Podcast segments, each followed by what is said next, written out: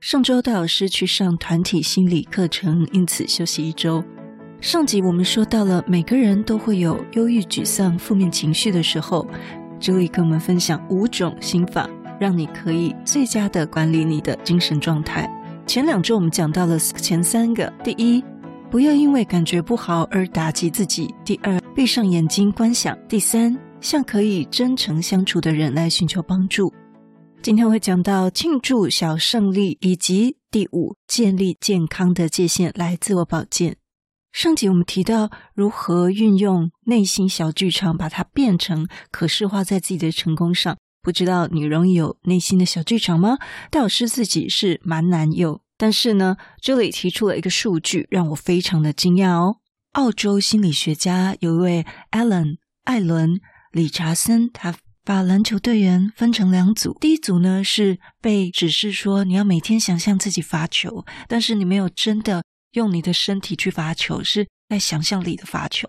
那么另外一组，第二组呢是每天都要练习二十分钟的罚球，是实际上要练习的。好，那么那么研究结果发现，这组用想象罚球的篮球运动员，他们的表现。几乎与另外一组真的有进行实际罚球练习的球员一样好。另外一项研究呢，更离谱了。他将每天去健身房的人与想象自己去做重训的人进行了比较。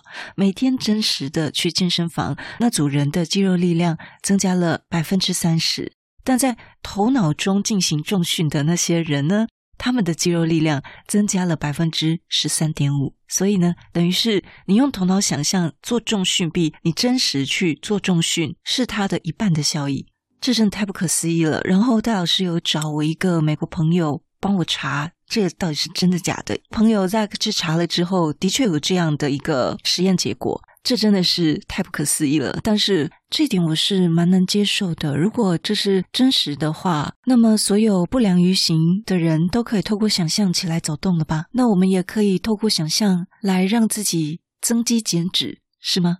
但是话又说回来，也许很多人都忽略了这样的一个头脑的想象带来在医疗上、健康上的帮助跟实验。如果你是一个可以经常产生小剧场的人，也许你可以实验看看，搞不好有出奇的帮助哦。好，我们看这里怎么说好了。他说这个，这里说这个 visualization 可视化不仅仅可以改善我们的结果，还可以帮助我们在情绪的坑中找到信心。所以呢，如果我们感觉我们卡住了，就可以尝试练习以下的方式。请想象一下，你所感受到的焦虑、恐惧跟困惑，并不是针对你个人的，而是每个人都会面临的普遍问题。不知道这一点是不是美国人的思维哦？因为为什么这样？这个东西会需要想象，这难道不是事实吗？好。这里说可以想象自己在紧张的事情上大获全胜。如果你明天有一个重要的演讲，你可以想象自己走路有风的走进房间，对着观众闪过一丝微笑，说话镇定。当有人提出一个棘手的问题，而你能信心十足地点头回应他。成功可视化的关键就是让整个场景尽可能的具体，就是我们俗称的小剧场了。想象一个房间里挤满了都是一些你最喜欢的人们，告诉你他们喜欢你的哪些部分。你可以想象他们围成了一圈，每个人轮流轮流的倾诉对你的爱和钦佩，就是夸夸群。或者你想象一下，如果你离开了这个情绪的坑，你的一天会是什么样子？这里认为可视化是一个强大的工具，只需要几分钟和一个安静的地方放松。如果你是一个容易有负面小剧场的人，也许你可以养成这个正面的小剧场，并且养成习惯，给自己加油，对遇到的任何事情都充满自信。这里在这么多年以来，当他发现自己在负面情绪坑中时，他都会紧咬着嘴唇对自己保密，也就是他没有办法面对自己的情绪，当然也不愿意对别人吐露。这可能来自于这里所说的，美国有一句谚语是 “fake it till you make it”，装假成真，就是演久了就变成真的了。借由假装自己很有自信、很有能力、很积极的样子，一个人就可以在现实生活中装久了，就真实的拥有了这些的特质。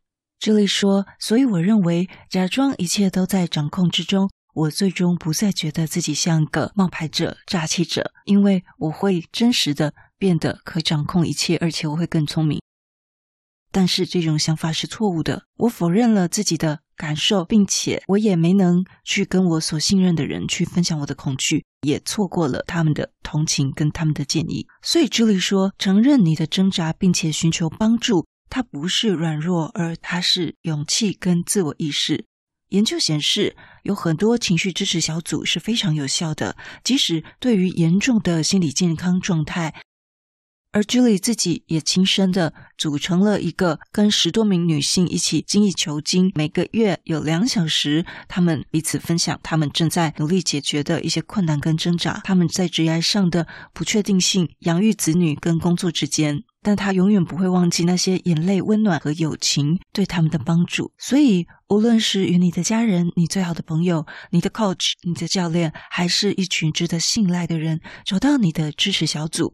没有人是一座孤岛，支持小组可以点亮一条路，在我们爬出这个情绪的坑这个过程中提供帮助。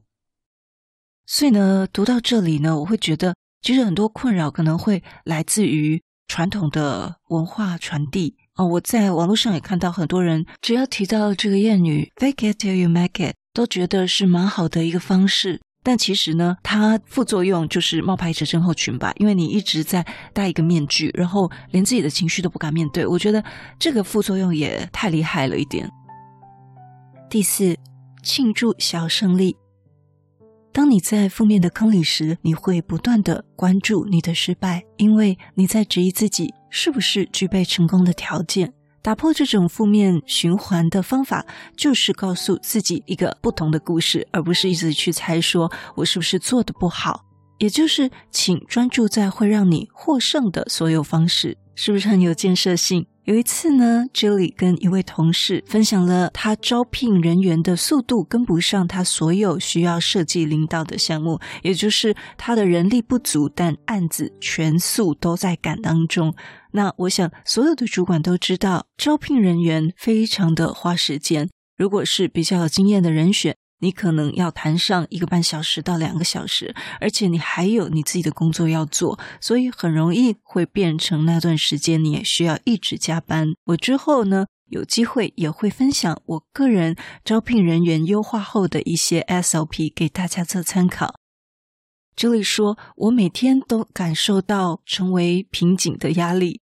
但这位同事提醒他说：“尽管事情很艰难，但是呢，并非你所做的一切都是失败的。”这位同事跟朱莉说：“朱莉最近的一篇网络的文章真的引起了他的共鸣，他已经。”和他整个团队都分享了，他跟朱莉说：“我们从中获益良多，真的很感谢你写了这篇文章。”这位同事的话让朱莉意识到了，他自己已经开始将朱莉的写作跟所承担的所有的职责，包括审查设计工作啊、指导，还有营运规则规划等等，都把这些看为一种例行公事的事，而不是有价值的。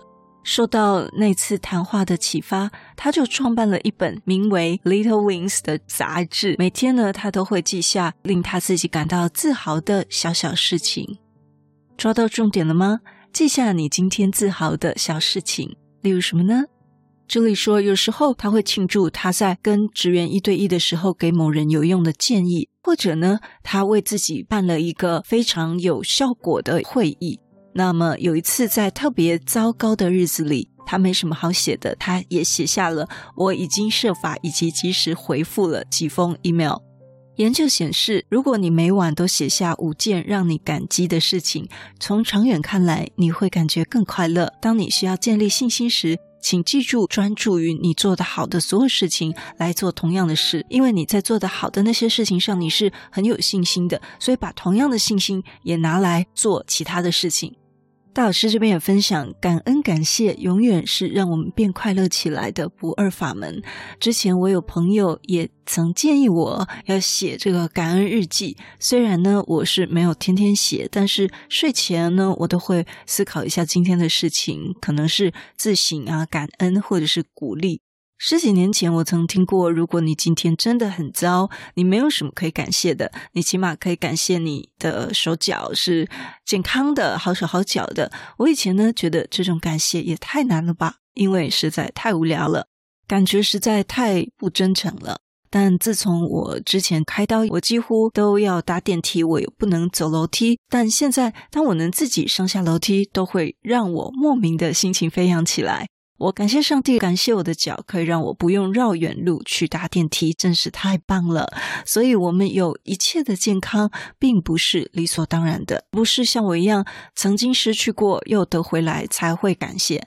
如果你刚好是一位先天有残疾的人，那么你还有很多地方都是健康的，你可以好好用的，而且都必须要好好照顾的。这些健康的地方也是值得我们感谢的地方。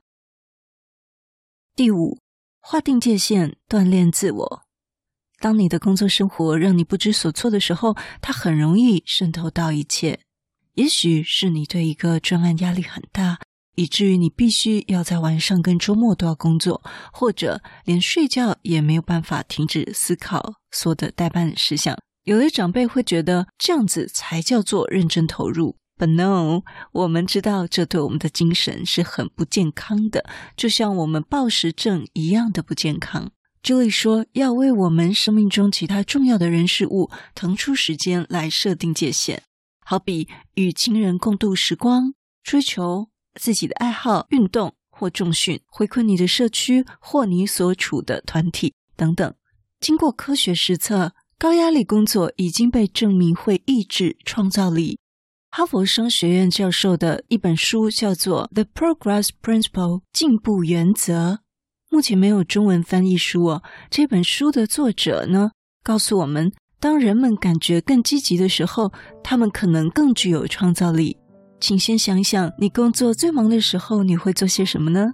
也许你什么都不想做，那也许你也可以试试看以下这种练习，给自己安排一个十五分钟的活动。在这里最忙的时候，他会做的一项练习是在一天的开始和一天的结束时安排一个与工作完全无关的十五分钟活动。他会看看 TED 演讲啊，或者是做填字游戏。他会做 workout 训练重训，或者是他会阅读。这虽然不是很长的时间，这他帮助了 Julie 画出了一条健康的界限。仿佛上面写着：“无论如何，我总会为自己腾出一些时间。”我们永远要记得，身心灵是一起的。除非我们身体感觉良好，否则我们没有办法做到最好。因此呢，我们每一个人都需要学会照顾自己，因为这总是值得的。我觉得这里里面提到的一些心态啊，感觉也会有一点类似，像我们华人的男性，就是呃比较不能够面对自己的感受，或者是对自己的感受自觉度比较低，可能也不知道到底哪里有问题，那也会没办法跟别人分享。无论如何呢，如果我们有。在这个负面情绪的坑里，或者是呃陷入一个低谷的时候，我们都可以来思考一下这里提供给我们他这这么多年来这五个心法，就是。不要因为感觉不好而再次的打击自己。第二，我们可以闭上眼睛，做一个可视化的观想，发挥我们的小剧场或我们的想象力，让这个场景是越仔细越好，就好像一个电影里一样，要什么布景，要什么人，要什么器材，要什么设备，你穿什么衣服，什么颜色，等等等等，这些越细越好。第三，可以向一些真诚相处的人来寻求帮助。因为当我们的情绪，不管是写下来承认它，或者是跟别人分享时，都可以得到很多的受益。第四，庆祝自己的小胜利。第五，设立健康的界限来做自我保健。设立健康的界限呢，还有一个很重要的。在我们的 Facebook 私密社团有一张图哦，猫时代员工的认知跟犬主管的攻略分别应该是什么？里面的标题呢就写说，猫员工下班不回上司 Line，犬主管该怎么办呢？那么我个人呢，这个担任管理职十年哈，我也从不这样子对我的团队同仁呢，除非是说我们在当周是有活动或者是失火才会才会。希望他们下班要回讯息，否则的话呢，我通常就是怕忘记，我会先发讯息给员工，但是我会请他们上班再回就可以了。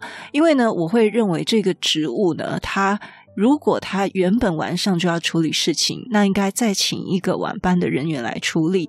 那么，一个有责任心的同仁呢，他应该要自己出现在他需要出现的时刻。而不是二十四小时让它 stand by，造成它的弹性疲乏，反而成效会更不佳。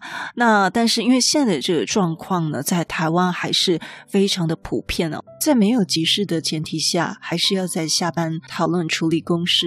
我想我能够这样子坚持呢，跟能够遇到我这样的主管呢，都是都是感谢公司，感恩戴德公司，需要公司的许可，再加上主管有这样的一个意识，所以呢，这个每一个不同的产业呢，可能都会需要一些微幅的调整。那里面呢，这张表里面呢，还有很多我觉得很适合主管来看的，包括这个猫世代员工呢，他。自我感觉良好，好，他明明做的就不好，但是他自己觉得他做很棒了。那犬主管的攻略呢？他写说要尊重他们的差异化，多进行工作以外的交流谈话，或者是猫世代员工认为说不让我做自己，我就要走人。那好，里面有九条，非常的适合主管职，可以好好来看看。也欢迎加入我们的私密社团哈。这篇图档是刊登在二零二一年十一月二十七号，欢迎可以收藏啊。想要免费登记索取超诚实自我盘点表，请先留下给节目五星评分。请直接点节目的资讯栏，会进入我们资讯区的 Google 表单来索取。整理好会再寄给大家。那这表单呢，是配合我们第四十四一、四二、四五这几集的内容，这几集也是一个组合，所以呢，建议都要收听才可以达到最好的自我盘点效果。现在就来帮自己加分！婚庆节目满周年，月底前只要加入月定制 VIP，就可以免费收到提升职场软实力的三堂课程音档，数量有限哦。详见下方资讯栏。我知道你是非常非常忙碌的，但是你却选择收听我们这一集的节目，非常的感谢。而且你也是最棒、最优秀的，不是你想的领导力，是能让你用听的管理读书会，轻松就能让你用在职场上。祝福你有一个很棒的一天，我们下次见。